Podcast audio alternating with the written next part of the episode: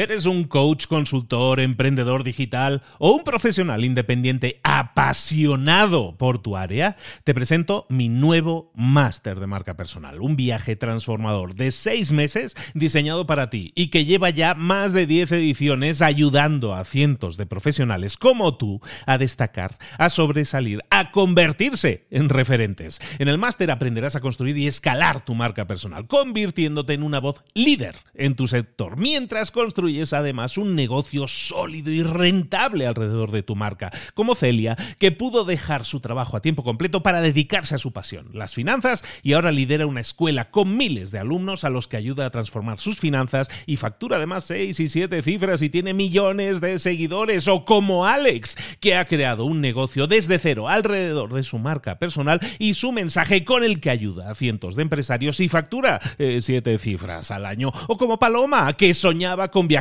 por el mundo y que ahora vive como nómada digital con cientos de miles de seguidores y más de 17.000 alumnos. Gracias al máster, su sueño pasó de ser una idea a una realidad rentable y reconocida. Este es el momento de que tú también dejes tu huella, de influir y de vivir por fin de tu pasión. Visita librosparaemprendedores.net barra marca y descubre muchas más historias de éxito de gente que confió en nuestro método. En junio comenzamos además la nueva generación y añadimos más novedades, más servicios y más soporte que nunca.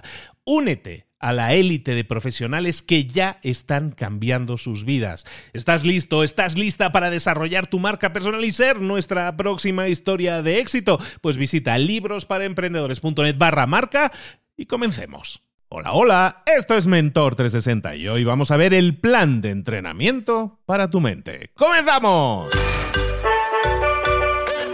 Muy buenas a todos, soy Luis Ramos, esto es Mentor 360, acompañándote de lunes a viernes con los mejores mentores del planeta en español, para que tú aprendas, te desarrolles, para que des pasos, para que caramba pases a la acción. Hombre, te estamos dando aquí un montón de herramientas para que puedas dar esos pasos que te permitan crecer en lo personal y en lo profesional. Toda esta semana estamos hablando de cómo entrenar la mente. Nuestro sensei, nuestro entrenador, el que nos está llevando al siguiente nivel para descubrir cómo desarrollar más nuestra mente, es el súper conocido escritor, consultor de empresas con ocho libros publicados y como os digo, nuestro máster esta semana dándonos toda la información que necesitamos para crecer y desarrollar nuestra mente, Fernando Botella. Fernando, ¿cómo estás, querido?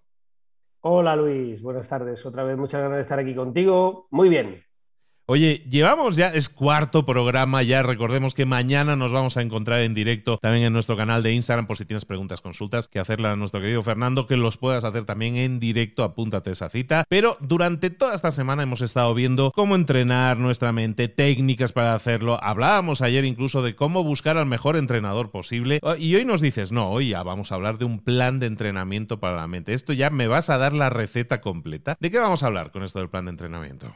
Pues eso, vamos a hablar de cómo elaborar tu propio plan, porque al final esto va de que tengamos que hacer que las cosas pasen, no solamente de saberlas. Y esto llega a su punto final cuando alguien tiene un plan que llevar a cabo.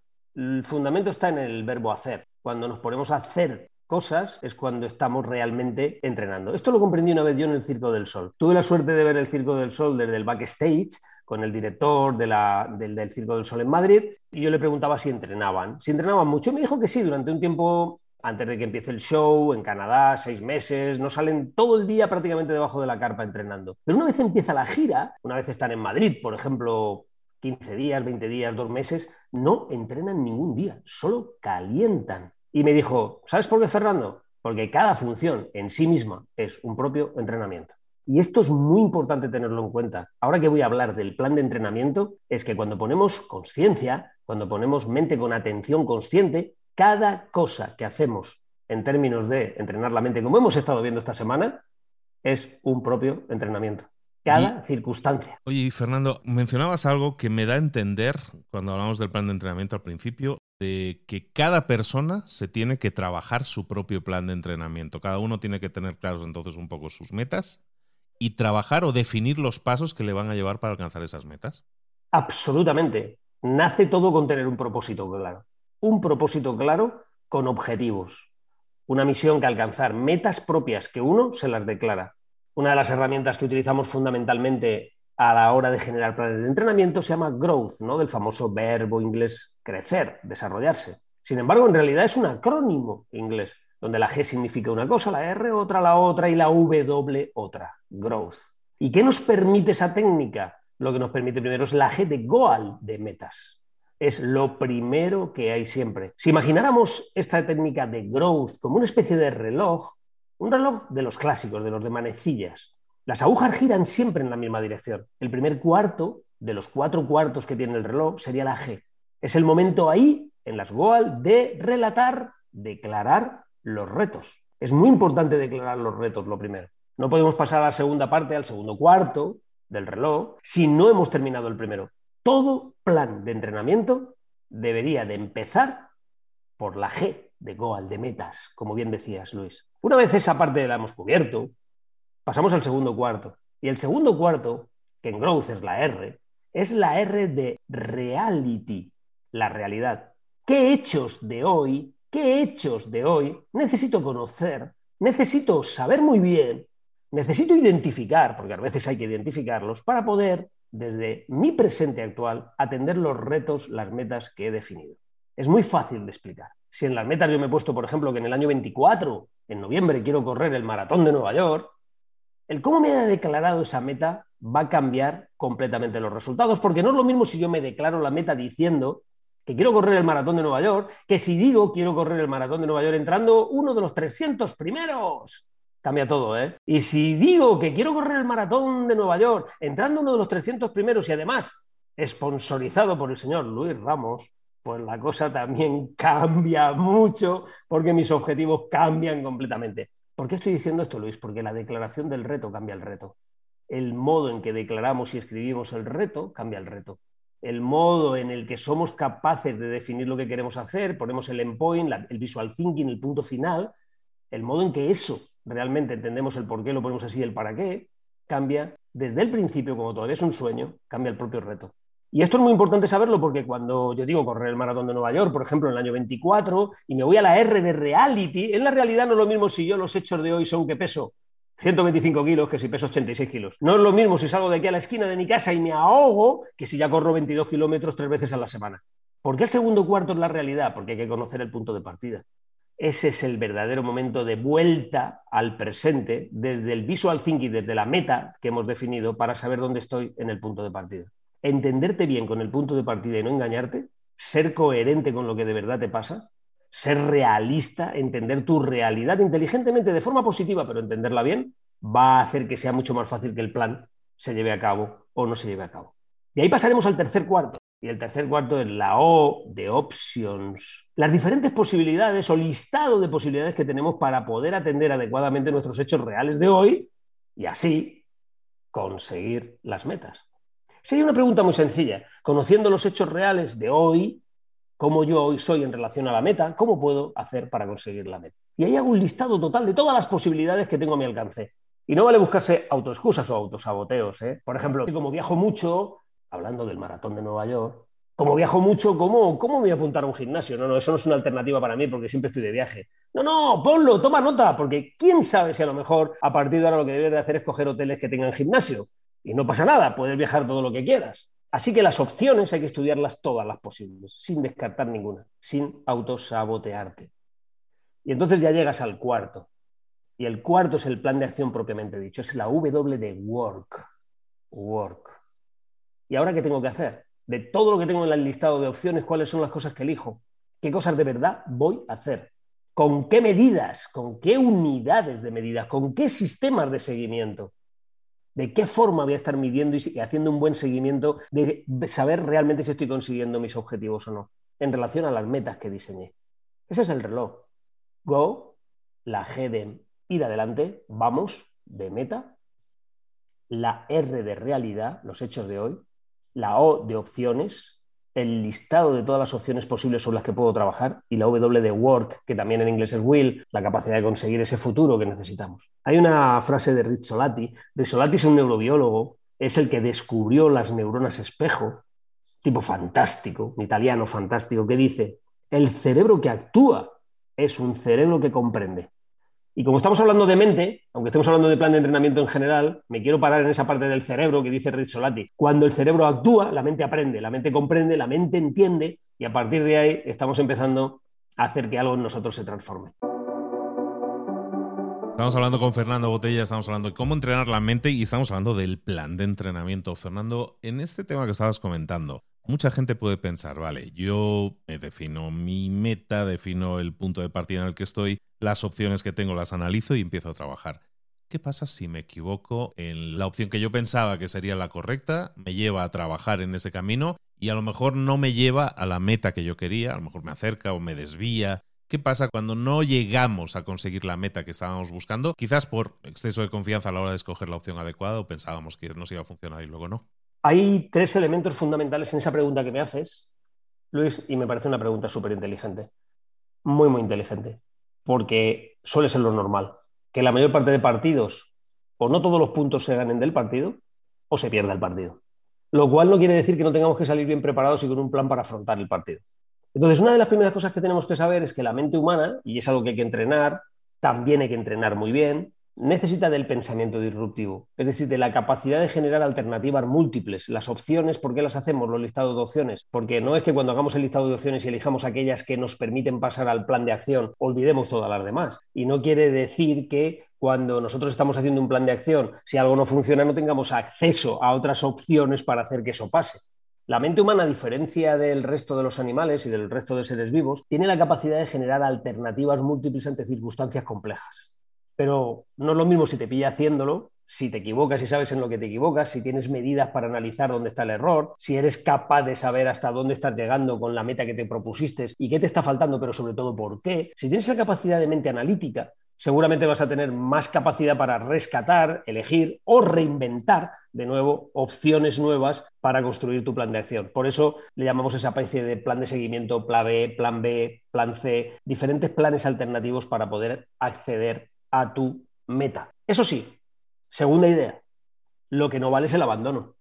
Quitters never win, me enseñaron a mí en el MIT. En los abandonadores nunca ganan. Allí está el MIT lleno con esta frase por todas las paredes. Las podéis ver todavía ¿eh? en este año. Yo estudié en los años 80 del siglo pasado allí, pero siguen estando todavía. Quitters never win. Los quitters never win. Winners never quit. La gente que realmente es ganadora nunca abandona. Nunca abandona. Eso quiere decir que no tengamos cosas que abandonar a veces porque, ojo, cuidado, ya vemos que es imposible. Quizás es que nos hemos puesto unas expectativas que no eran adecuadas a nuestra realidad. Si yo ahora con 60 años que tengo y me gusta mucho el tenis, pretendo ser jugador de la ATP, pues perdóname, pero claro, mi expectativa está absolutamente desvinculada de mi posibilidad de realidad. Pero es una meta estúpida. El growth que hemos explicado es para metas razonables, alcanzables, a las que uno tiene acceso, a las que uno entrenándose, preparándose, tiene acceso. ¿Que puede fallar? Claro, Claro que puede fallar. Tendremos esos planes paralelos y sobre todo no abandonaremos. No abandonaremos. Y luego hay que darse cuenta también de otra cosa. Y es la tercera que quería decirte, Luis. Cuando estamos en las opciones, imagínate que eso es una metáfora. ¿eh? Imagínate que eso es el vestuario antes de salir a la pista. Hay mucha gente que pierde el partido en el vestuario. No hay nadie que lo gane en el vestuario. ¿eh? Hay que jugarlo en la pista. Pero hay gente que pierde el partido en el vestuario. Entonces, ¿por qué te cuento esta tercera? Porque hay gente que se lleva ya las opciones al plan de trabajo sabiendo que no va a poder hacerlas o que no funcionan o que ha perdido el partido en el vestuario. El cuarto, el tercer cuarto del reloj que yo he puesto como metáfora, si fuera un vestuario, yo me tengo que llevar al partido aquello que me va a funcionar, ¿no? Y no me tengo que llevar esa mala actitud, esa mala eh, relación con las propias opciones que yo he creado. Porque si no, entonces es posible que cuando esté jugando el partido, que sería el plan de acción en esta metáfora que estoy utilizando, pues muchas de las cosas yo ya empiece diciendo, lo tenía muy claro, si es que sabía que esto no iba a funcionar. Me iba a la mente precisamente cuando estábamos haciendo la, primera pregunta, la pregunta anterior, precisamente a lo de los quitters never, win, ¿no? Que decías, la gente que abandona luego nunca llega a conseguirlo, pero sin embargo, eso es lo que suele pasar. Por eso una persona que nunca acaba de perder peso prueba una nueva dieta cada vez, prueba una nueva opción cada vez, porque buscamos un atajo probablemente que no existe, ¿no? Y entonces muchas veces nos encontramos con falsas promesas de resultados, tomamos esa opción, no nos lleva al resultado, o a lo mejor sí nos lleva al resultado, pero a lo mejor ya hemos perdido la paciencia. ¿Puede haber algo de eso? Hay mucho de eso, sobre todo porque la paciencia está relacionada con el uso que hacemos del tiempo. ¿En términos de qué? De esfuerzo. Las personas que están escuchando este programa saben, si tienen hijos, que el problema de sus hijos no es que no se esfuercen, se esfuerzan. El problema es que mantengan el esfuerzo en el tiempo. El problema de lo que tú me estás relatando, me estás contando de un abandonador, en realidad no es que no empiece a hacer algo, es que lo abandona. Más allá de que hayan trampas en las pistas de juego. Es decir, yo quiero adelgazar, hay un montón de dietas que son falsas, que no valen para nada, que bueno, hay un montón de chabacanería alrededor de todo esto, ¿no? Entonces, más allá de eso, las que sí funcionan, funcionan si tú haces que funcionen. Porque si tú no te pones a hacer que funcionen, y eso se le llama voluntad, si no hay determinación, si no pones tu esfuerzo al servicio del tiempo, si no eres una persona disciplinada, lamentablemente de nada sirve tener un plan. El plan requiere de ti. A mí me gusta decirlo de una forma que es que tú podrás tener al mejor entrenador del mundo. Te ayudará en tu capacitación, en tu desarrollo, en el desarrollo de tus habilidades. Seguro que te va a ayudar mucho. Ahora bien, la demostración real de que tú estás llevando a cabo algo es cuando tú estás en la pista jugando. Es cuando depende de ti, es cuando tú coges el plan y lo conviertes, ese partido que estás jugando, lo conviertes en la mejor alternativa y realidad posible. Es decir, das tu mejor versión. Si tú no das tu mejor versión, da igual que tengas el mejor entrenador, da igual que tengas el mejor plan. Los partidos se ganan jugando, se ganan en la pista. It's up to you, de ti depende. Depende de ti. Y esto que tantas veces decimos encima de un escenario, cuando damos una conferencia, en cursos, etcétera, es hacer que la gente comprenda que un hábito, un hábito, es un comportamiento repetido en el tiempo. Y esto que como definición lo entiende cualquiera, como actuación cotidiana la gente no lo hacemos. Para adelgazar es un comportamiento con cualquier tipo de dieta, me da igual ahora, no vamos a discutir cuáles son mejores y peores que no va de esto el programa, pero lo importante que es que la que elijas la repitas en el tiempo. Ese comportamiento lo repitas en el tiempo. Si no, lamentablemente nadie puede aprender a tocar el piano en una tarde. Sí, no, todas las dietas funcionan, pero si no haces ninguna, no, ninguna te va a llevar al destino. Totalmente. Ya cerrando, última pregunta. Estábamos hablando del plan de entrenamiento para la mente. ¿Qué metas podría uno ponerse que estuvieran relacionadas con la mente? ¿Qué cosas podemos medir a la hora de valorar si alcanzaríamos esa meta? ¿Qué metas podemos empezar a trabajar o como ideas que podamos incorporar como metas alcanzables dentro de lo que es el crecimiento mental? Para mí, fundamentalmente, hay tres, y las tres empiezan por auto, como no puede ser de otra forma. Podríamos elevarlas a cinco, ¿eh? pero hay tres que son clave. La primera es la automotivación, es decir, la capacidad de tener una mente que la enfoques y en lo que tú tienes intereses, deseos, sueños. Es decir, que tengas la capacidad de dejarte a ti mismo la energía que tú necesitas para ti para conseguir tus propias metas. A esto le podemos llamar motivación, ¿por qué? Porque es la definición que dice la Real Academia de la Lengua Española cuando te dice que motivar es dar motivos para hacer algo, encontrar motivos para hacer algo. Por lo tanto, una de las metas fundamentales es tener la capacidad de automotivación. Esto tiene mucho que ver con el diálogo interior, que ya hemos hablado en algún programa anterior, al principio de esta semana. Eso vale la pena revisarlo, porque cuando uno tiene esa meta, la de la automotivación, tiene más energía disponible para hacer que las cosas sucedan. Esta sería la primera meta. La segunda, la segunda es la de la autorregulación. También le podemos llamar un poquito más, si quieres que afinemos el título o el nombre, autoliderazgo. La capacidad de liderarnos a nosotros mismos. Muchas veces gastamos un montón de tiempo en conocer a otras personas y no gastamos ni un minuto en conocernos a nosotros. No nos tomamos un café con nosotros mismos, Luis. Nos lo tomamos con todos los demás. Esa capacidad fundamental de intentar encontrar el hueco conmigo mismo para autorregularme eso es un trabajo que tenemos que hacer en nuestra mente, tiene que pasar la mente por el gimnasio y debería ser una de las metas, debería estar en uno de los ejercicios que normalmente deberíamos de estar haciendo. Y la tercera, y a mí me parece también fundamental, es la autoestima. La autoestima tiene que ver con la autovaloración, la valoración que uno se hace de sí mismo. Y autorregulación, autovaloración y automotivación serían tres metas claves que uno debería de marcarse si hablamos de la mente, que es de lo que me estás preguntando, para tener un buen plan de entrenamiento. Estamos hablando con Fernando Botella toda esta semana. Nos está acompañando Fernando para ayudarnos a desarrollar, a poner, a entrenar nuestra mente. Hoy hemos hablado del plan de entrenamiento de la mente y ha salido en varias ocasiones el problema que a veces nos encontramos que es que no somos capaces de dar el paso, de incorporarnos a hacer algo de forma continuada para obtener un resultado. Me gustaría para cerrar, siempre te pido que nos hables un poco de ti, de dónde localizarte. Te pediría hoy algo diferente, Fernando. Te pediría que nos hables un poco de tu último libro, porque creo que se relaciona directísimamente con esto que estamos hablando ahora. Pues sí, mi último libro que salió el pasado mes de febrero se llama Salta y si eliges ser valiente. Y tiene mucho que ver con lo que estamos hablando, porque la valentía, está muy, muy asociada, en mi opinión, a la felicidad. La gente que no es valiente normalmente encuentra muchos motivos para relacionarse con estados de no bienestar, de no felicidad. La valentía tiene que ver no con no tener miedo, tiene que ver con la capacidad realmente de atrevernos a hacer cosas. Entonces, tiene mucho que ver con lo que estamos hablando porque tiene mucho que ver con el plan. Salta y si eliges ser valiente. Ahí doy una serie de claves para aprender a ser valiente en la vida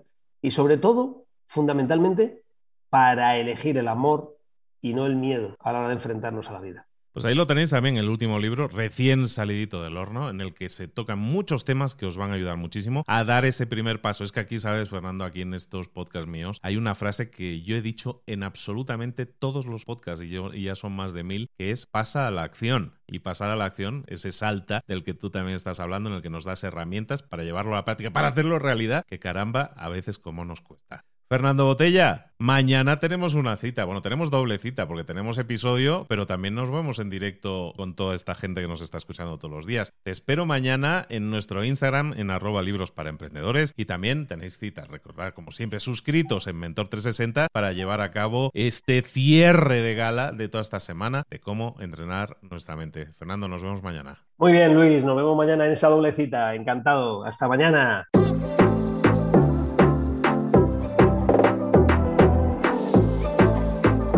Y ahora pregúntate, ¿en qué quiero mejorar hoy? No intentes hacerlo todo de golpe, todo en un día. Piensa, ¿cuál es el primer paso que puedes dar ahora mismo? En este momento, quizás. A lo mejor te lleva dos minutos hacerlo. Si es así, ¿por qué no empezar a hacerlo ahora? ¿Por qué no empezar a hacerlo ya, en este momento? Ahora. Cierra los ojos. Respira hondo y repite, sé lo que tengo que hacer. Sé cuál es el siguiente paso. Voy a darlo en este momento. Piénsalo, siéntelo y hazlo.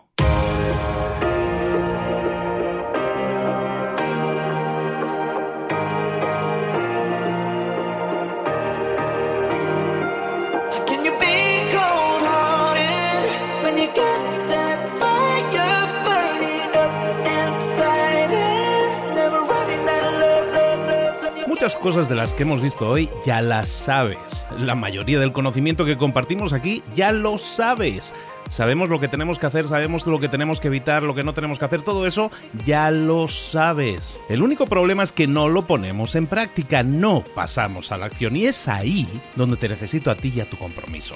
Si una sola de las ideas que hemos comentado hoy resuena en ti, te llama a ponerla en práctica, entonces, define el paso más pequeño posible, el gesto más mínimo, y hazlo ahora mismo.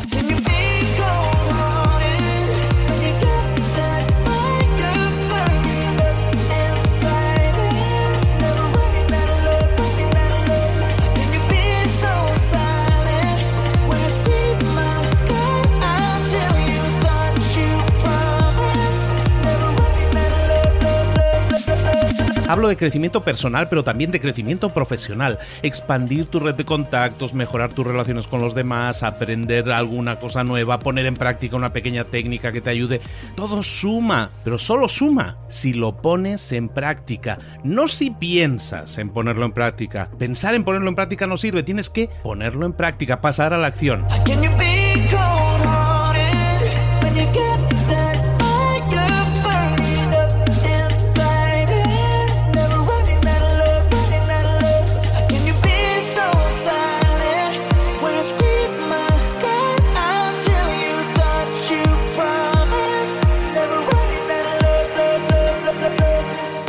De este ingrediente secreto también. El ingrediente secreto es la actitud. Tu actitud. Tu actitud transmite. Si sales a la calle con ganas, la gente lo va a notar. Si sales a la calle sin ganas, la gente también lo va a notar. El mundo está ahí fuera, te está esperando, por lo tanto sal ahí fuera, sal a la calle y sal con ganas, sal con actitud. No esperes a mañana, ya sabes lo que tienes que hacer y ya sabes que lo puedes hacer hoy. No veas pasar la vida, vive la vida. Tienes las mismas 24 horas que tienen los demás, haz que valgan la pena. entrega en estas próximas 24 horas tu mejor versión. Te esperamos aquí mañana para continuar creciendo. Te esperamos aquí mañana con más mentores, pero el día de hoy está completito delante de ti. Así que ponte en pie, pisa fuerte, respira hondo, sal ahí fuera y conquista tu día.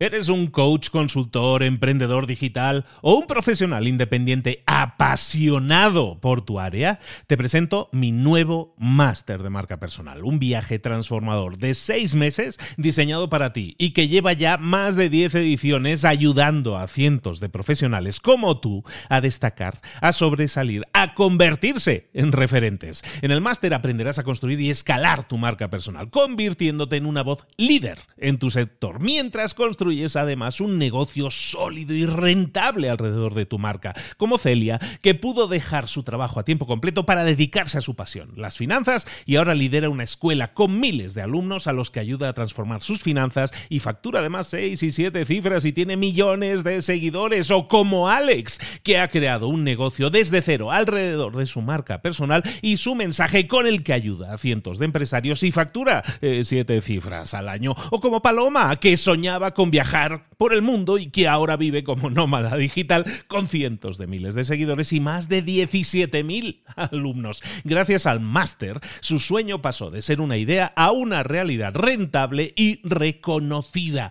Este es el momento de que tú también dejes tu huella, de influir y de vivir por fin de tu pasión. Visita librosparaemprendedores.net barra marca y descubre muchas más historias de éxito de gente que confió en nuestro método. En junio comenzamos además la nueva generación y añadimos más novedades, más servicios y más soporte que nunca. Únete a la élite de profesionales que ya están cambiando sus vidas. ¿Estás listo? ¿Estás lista para desarrollar tu marca personal y ser nuestra próxima historia de éxito? Pues visita librosparaemprendedores.net barra marca y comencemos.